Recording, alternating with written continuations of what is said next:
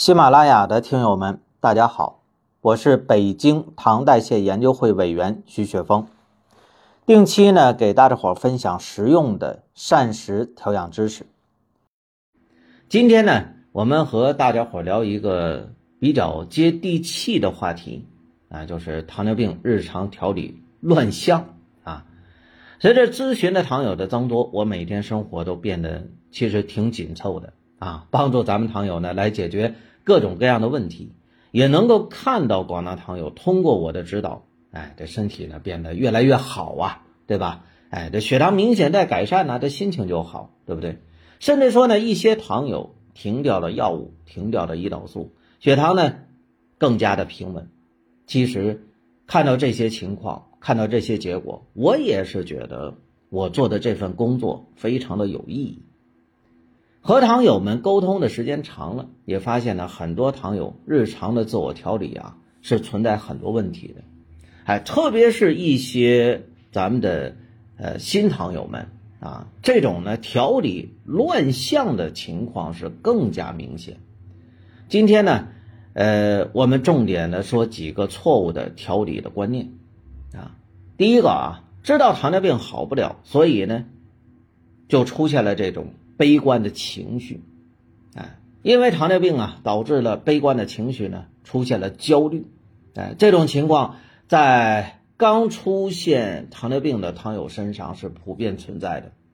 有些糖友就和我说了，哎，突然发现自己得了糖尿病，感觉这天都要塌了啊！每天呢就想着以后各种的这种并发症啊，掉脚趾头啊，是吧？哎，情绪呢就特别低落，胡思乱想。其实啊。糖尿病的误诊率是挺高的，哎，比如说你有甲亢或者甲减，啊，也会引起血糖的波动，但这就不是糖尿病，哎，现在所有的研究结果表明，二型糖尿病的病因就是来自于胰岛素抵抗，自身代谢出问题了，啊，没有第二个原因。但对于胰岛素抵抗，现代医学对它的认知还是比较粗糙的，哎。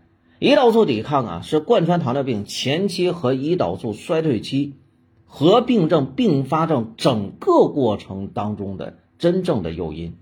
只要能消除胰岛素抵抗，提高自身的代谢，糖尿病的发生和发展就会被遏制。所以呢，大家伙不要悲观啊！胰岛素抵抗它首先是能够被消除的。第二个啊，我们常见的一些问题。啊，就糖友呢不敢吃饱，啊，或者说叫不敢吃饭，哎，很多糖友呢就反映不敢去吃东西啊，为什么呢？一吃糖就高啊。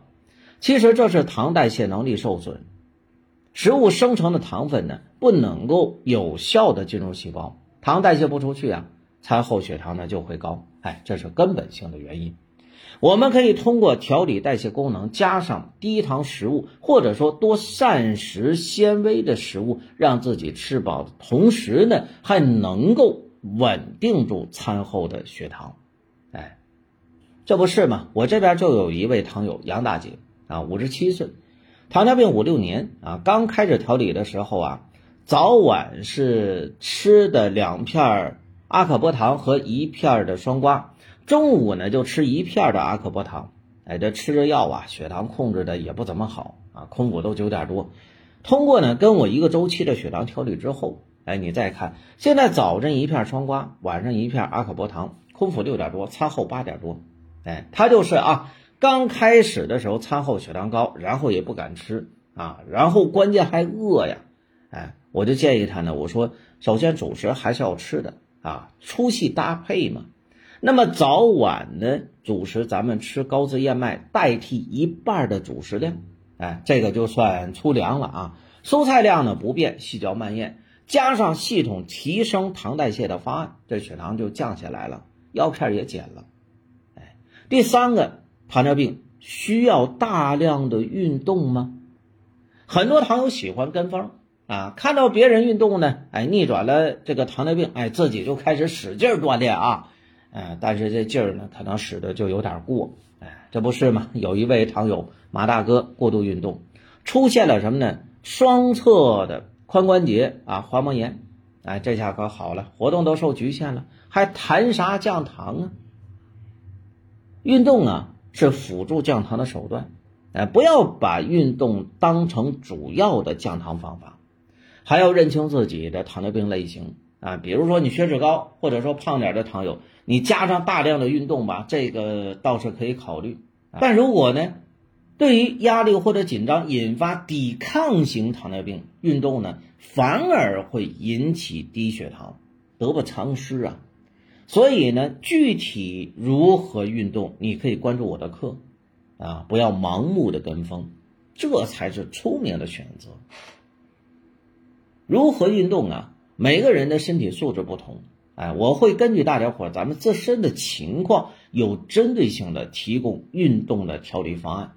大家呢可以去听听我以往的课，也可以加微信，或者说私信留言咨询都行。啊，我看到了，一定会给大家伙回复的。第四啊，糖尿病就一定要低脂饮食吗？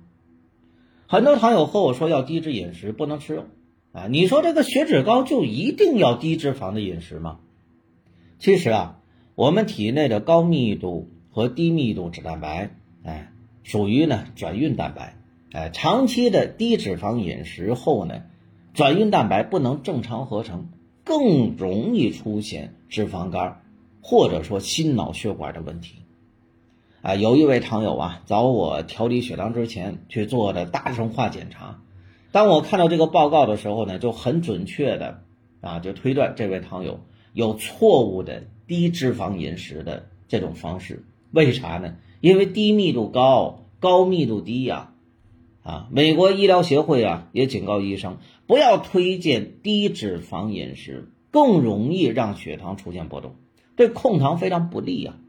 尤其是糖友们啊，在运动之前增加一些脂肪类食物，其实是很有必要的。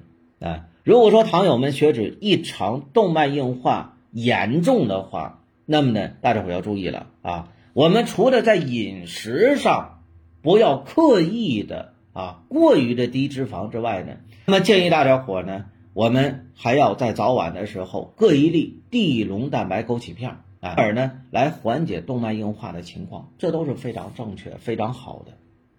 第五，并发症，啊，糖尿病后期啊都会有大大小小的并发的情况发生，啊，有的人呢就挺焦虑的，呃，就心想说我以后怎么办？哎，得了这个病啊，连累家人。大家伙都知道宋美龄吧？代糖生存了五十年，基本上没有并发的情况。哎，还有陈立夫啊，也没有严重的并发症啊。他们两个人都活过了百岁，啊，他们可以，我们更可以。可能有人问了啊，人家那啥家庭啊，啊，啥专业看护啊，对不对？哎，你要知道，现在对糖尿病的理解和认知，可要比当年那个时候那要清晰的多。而且现在也能够给大家伙提供帮助大家的资深的营养师和健康管理师啊，这五条血糖的调理错误认知啊，是不是都说到你心里去了？